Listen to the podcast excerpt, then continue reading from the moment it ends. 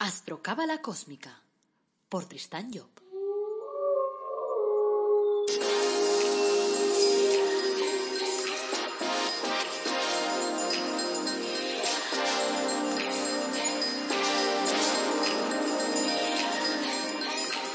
Bueno, ya sabéis, yo soy Tristan Job, soy astrocoach, me dedico a la astrología cabalística para comprender un poco mejor el mundo y comprenderme mejor a mí y comprender mejor a los demás y para ayudar a los demás a que se comprendan mejor. Y bueno, hoy vamos a hablar del tema de la depresión. Evidentemente no pretendo hacer todo un tratado megacósmico sobre la depresión, sino simplemente hacer una reflexión. Creo que es un tema interesante, es un tema que normalmente no gusta, no gusta demasiado porque está muy estigmatizada la depresión. Pero hay que tener en cuenta, es un dato interesante, que la OMS, la Organización Mundial de la Salud, eh, decía que en el, me parece que 2025, la depresión pasaría a ser la segunda enfermedad más importante del mundo, por detrás del ataque al corazón, que es de momento la que lleva el palmarés y la que se lleva todas las medallas. Entonces eso quiere decir que le tenemos que prestar un poco de atención.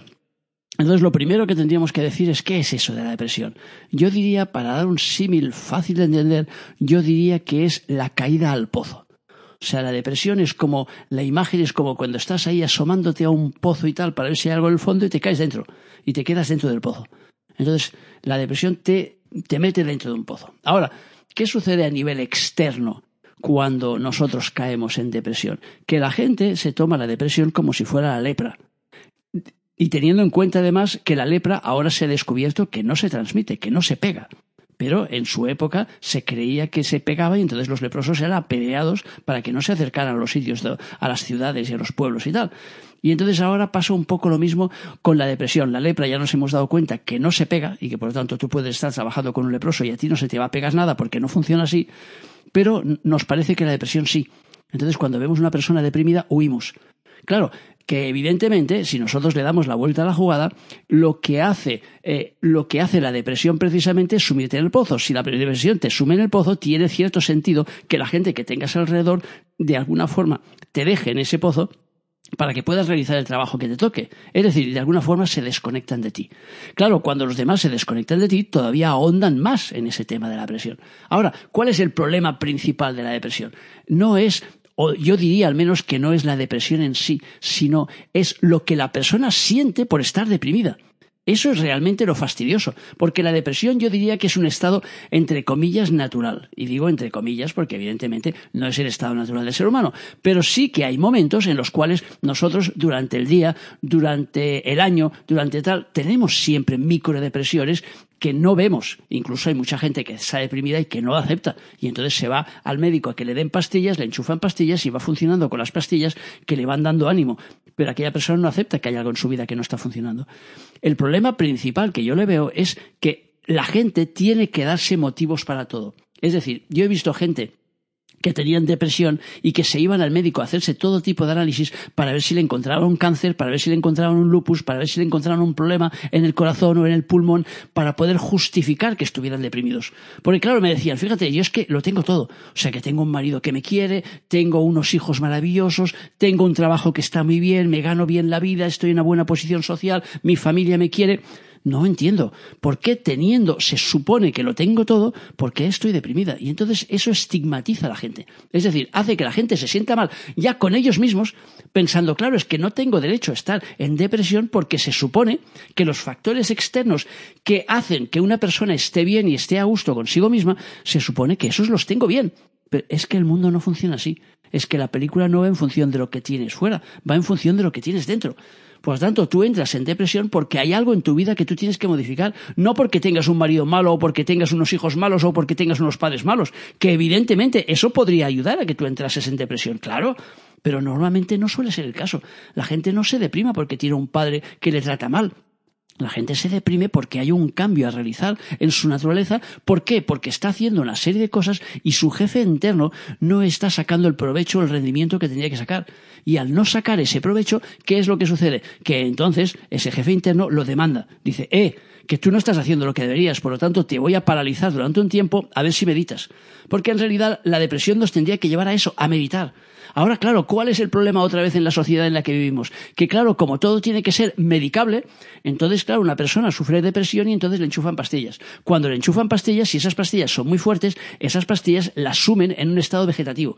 Yo os digo que he visto ya diferentes personas y lo he vivido de cerca. Y entonces esas personas no reaccionan. Claro, durante todo ese tiempo que tienes ese proceso vegetativo, tú no avanzas porque no meditas, porque no, no te adentras en ti, porque no te conectas contigo.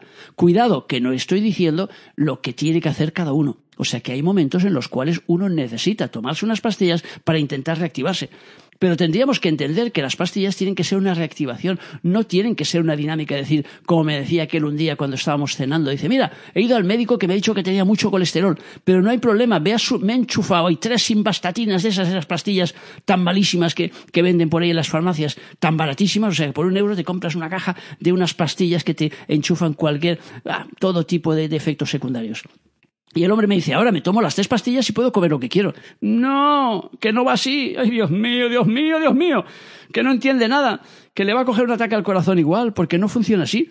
O sea, que le han dado las tres pastillas para que regule aquello. No le han dado las tres pastillas para que siga haciendo exactamente lo mismo que hacía antes, porque aquello le estaba causando el mal. Por lo tanto, ya no a nivel físico el que estuviera comiendo mucha grasa, sino a nivel emocional, porque casi todo viene a nivel emocional. Por lo tanto, una persona cuando está deprimida, lo, que, lo primero que tendría que hacer es pararse del todo y en lugar de pensar qué van a pensar de mí los demás, qué van a decir, o me abandonan mis amigos, o, o no me hace caso mi familia, o nadie entiende por qué estoy deprimida, me importa un bledo, tres pitos y cuatro flautas. O sea que lo que me importa es saber por qué me he metido en el pozo. Porque cuanto antes sepa por qué me he metido en el pozo, antes voy a poder salir. Por tanto, es muy importante que yo intente entrar en esa disquisición conmigo mismo. Y por lo tanto, que intente darme cuenta, que intente comprender, que intente asumir la realidad que yo estoy viviendo. Porque si yo no asumo esa realidad, me va a costar mucho más salir de ella.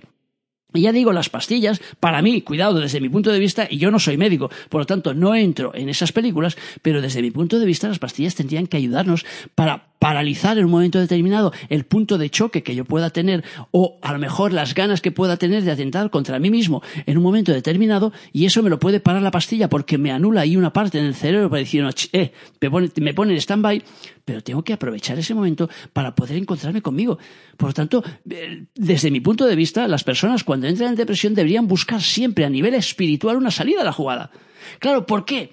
Por una cuestión lógica. Es decir, cuando nosotros pasamos por un momento difícil, cuando estamos en crisis, cuando estamos deprimidos, cuando nos sentimos desubicados en la vida, ¿qué es la imagen que nosotros tenemos? Pues la imagen es que lo vemos todo oscuro, lo vemos todo negro, las sombras nos rodean, no somos capaces de ver con claridad. Y entonces, ¿qué es lo que tenemos que hacer cuando estamos así desorientados? Poner luz a nuestra vida, porque es la forma en que vamos a salir de la oscuridad. ¿Qué hacéis cuando estáis en una habitación a oscuras y no veis nada? Le dais al botón de la luz para poder ver. Encendéis una vela, encendéis hoy en día, tenemos ahí el móvil, todos tenemos ahí una linterna en el móvil. Enchufamos la linterna en el móvil para poder ver. Esa es la cuestión. Por lo tanto, cuando nosotros entramos en una oscuridad interna, tenemos que ponerle luz a esa oscuridad. Y entonces, claro, cuando iluminamos nuestro camino es cuando nosotros podemos ver que tenemos delante. Eso no significa que vamos a salir así en dos minutos, pero sí significa que si empezamos a ponerle luz al asunto, y luz significa comprensión, y por lo tanto, por eso digo que el camino espiritual puede ayudar a las personas que están deprimidas, porque si les ayuda a comprender un poco mejor la vida, pueden entender por qué, entre comillas, teniéndolo todo, que es lo que le pasa a mucha gente, que tienen la sensación de que lo tienen todo, en el sentido, pues que tienen una vida arreglada, que tienen un dinero, que tienen un trabajo, que tienen una familia y tal, tienen una serie de cosas que se supone que otras gentes no tienen y son felices sin tenerlas, entonces dices, ¿cómo puede ser que yo no lo esté? Entonces, ¿qué tengo que ponerle a todo eso? Luz, tengo que ponerle luz hay ahí los, los, masones cuando, cuando inician allí a, un candidato nuevo, eh, en el momento que se ha pasado por todas las pruebas, ha pasado por la prueba de tierra, por la prueba de, de, aire, por la de agua y por la de fuego, que son las cuatro pruebas por las que tiene que pasar y por las que tenemos que pasar todos, pero el candidato pasa por ahí, cuando entra finalmente con los ojos tapados ahí y tal, eh, se colocan todos los demás, todos sus nuevos hermanos se colocan alrededor y entonces le pide, el venerable maestro, que es el jefe ahí del cotarro, les dice, a ver, ¿qué pedís para este que acaba de entrar? Y todos gritan a la una, ¡luz! Eso es lo que pide luz y en ese momento entonces le quitan a este a ese hombre o a esa mujer le quitan la venda de los ojos para que vea que acaba de adquirir, acaba de entrar en una nueva comunidad en la que tiene toda una serie de hermanos a su alrededor que le van a abrazar para decirle bienvenido a este nuevo terreno de la luz, a esa nueva luz que te está entrando dentro de una nueva realidad. Por lo tanto, yo os voy a proponer, no quiero alargar mucho esta película, o sea que os voy a proponer ahí un pequeño ejercicio. Primero deciros que eh, si lo miramos desde el punto de vista de la cábala, la depresión que nos mete ahí en un agujero es lo contrario al centro número uno. El centro número uno de la cábala se llama Keter y es el centro de la voluntad. Cuando uno entra en depresión, eh, uno no tiene voluntad. Por eso, lo típico de la persona deprimida es que no quiere salir, no quiere moverse, a veces no quiere abrir las persianas de su casa. Entonces, ¿qué hay que hacer cuando tenemos cercano a una persona? Primero, no le tengamos miedo, no se pega, no se contagia la depresión. Por lo tanto, no le tengamos miedo a la persona que está deprimida. Lo único es que no la podemos, eh, no podemos estar soltando el rollo ese, pero si lo tienes todo, pero tú por qué estás, porque entonces la hundimos más. No, lo que tenemos que hacer es estar a su lado primero, ir a su casa, abrirle todas las persianas, que le entre luz y después tenemos que intentar activar su voluntad. Mi padre decía que cuando una persona estaba deprimida había que activarla con el uno. Es decir, había que intentar quedar con ella a la una en el número uno de la calle uno, si es que existe la calle uno. Es decir, activar todos los unos posibles. Y luego, si ella es consciente y acepta la jugada, pues hacerle dibujar un número uno y pegárselo al carnet de identidad, porque el uno representa la máxima voluntad. Si nosotros estamos deprimidos, significa que no estamos haciendo uso de nuestra voluntad, que es lo principal, por eso es el número uno del árbol de la vida, es donde arranca todo. Entonces, cuando ponemos en marcha nuestra voluntad, entonces las cosas en nuestra vida se activan. Por lo tanto, tenemos que intentar, cuando una persona está deprimida a nuestro lado, o cuando nosotros lo estamos, o notamos que ya tenemos los primeros síntomas, movamos la voluntad, hagamos algo que mueva nuestra voluntad. Y luego ya, para terminar, y os paso ya el tema, es deciros que eh, un pequeño ejercicio. Un pequeño ejercicio muy simple que podéis probar a hacer ya no solo por el tema de que estéis o no estéis, eh, digamos, deprimidos, sino simplemente para dar luz allí a vuestra película. O sea, os propongo que, no ahora mismo, pero que, que, lo tengáis en cuenta, que cerréis los ojos, que realicéis ahí tres respiraciones profundas e imaginéis que hay una gran linterna que se coloca justo arriba en el chakra de la corona, ahí donde tenéis la coronilla, y que esa empieza a enfocar ahí dentro de ti y empieza a enfocar el ámbito de tu vida que tú elijas, el ámbito donde ese momento tenga más oscuridad, sea tus relaciones sentimentales, sea tus relaciones con tu madre, con tu hermano, sea las relaciones con tu jefe, con tu compañera de trabajo ese que te quita el lápiz cada vez que te vas y después te encuentras sin lápiz y dices es que lo hace a propósito. Pues ilumina esa parte, ilumina esa parcela. Imagínate por dentro cómo estás dándole una gran claridad. Imagínate cómo esa luz te permite encontrar soluciones a tus problemas. Y entonces después las soluciones que te vengan a nivel intuitivo, intenta aplicarlas a tu realidad. Es algo muy sencillo, pero es como todo. La cuestión no es que me creáis, es que lo probéis. Porque cuando hacemos ese tipo de cosas, ¿qué es lo que estamos haciendo? Estamos poniendo conciencia. Cuando nosotros ponemos conciencia a lo que hacemos, la conciencia es lo más mágico que tiene el ser humano. Porque la conciencia es decir, vale, me doy cuenta, mi padre tenía un amigo que se llamaba Pitubila y este amigo allí en Gerona, Gerona era en esa época como un pueblo ahora crecido, pero antes era el centro, la parte vieja y tal, y no circulaban, no había autobuses, no había, no había, no había metro, no había nada, era un pueblo pequeño.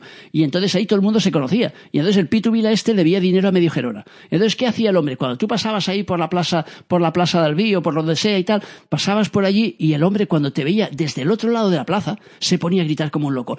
¡Ya me acuerdo! ¡Ya me acuerdo, Antonio! Me acuerdo que te debo dinero, me acuerdo, Antonio. Y el tío lo chillaba como un loco. Claro, el Antonio, que estaba del otro lado de la plaza, se quedaba como parado y le hacía así con la mano como diciendo, ya está, Pitu, gracias, vale, vale, Pitu, no te preocupes. Claro, ¿qué estaba haciendo el Pitubila? El Pitubila era iluminado el tío. ¿Por qué? Porque si se hubiera escondido detrás de una columna para que no le vieran y lo hubiera visto el Antonio, a lo mejor iba y le ponía una cara nueva. Porque dice, tío, me debes dinero y además te me escondes. No, no, el tío no se escondía de nadie. Lo chillaba en medio para que todo el mundo lo supiera, para que todo el mundo lo escuchara. ¿Qué estaba haciendo en ese momento? Estaba tomando conciencia y diciéndole a otro, eh, soy consciente que te debo dinero. Por lo tanto, en algún momento te lo devolveré o no pero como mínimo tengo ese punto de conciencia. Y ese punto de conciencia paralizaba la jugada. Lo mismo que un banco, cuando tú le debes una hipoteca y no se la puedes pagar, si tú te vas a ver al del banco, te sientas con el director y dices, oye, mira, yo había pactado que esto te lo pagaba en 15 años, pero no llego ni para Dios. Por lo tanto, vamos a ponerlo a 25 porque en 15 no llego. El banco te lo va a poner a 25 porque le interesa. A lo mejor te sube un poco el interés, a lo mejor te da, pero le interesa porque lo que le interesa es que pagues. Por lo tanto, lo que no puedes hacer es esconderte y cuando te llama el del banco no coger el teléfono. Por eso el juego de la vida se basa en la toma de conciencia. Entonces, si nosotros hacemos este pequeño ejercicio de colocarnos ahí una linterna ahí en el cocoroto e imaginar que eso nos ilumina la parte oscura que hay en nosotros que necesitamos ver, probemos a ver lo que pasa y después me contáis los resultados. Pero seguro que os da buenos resultados.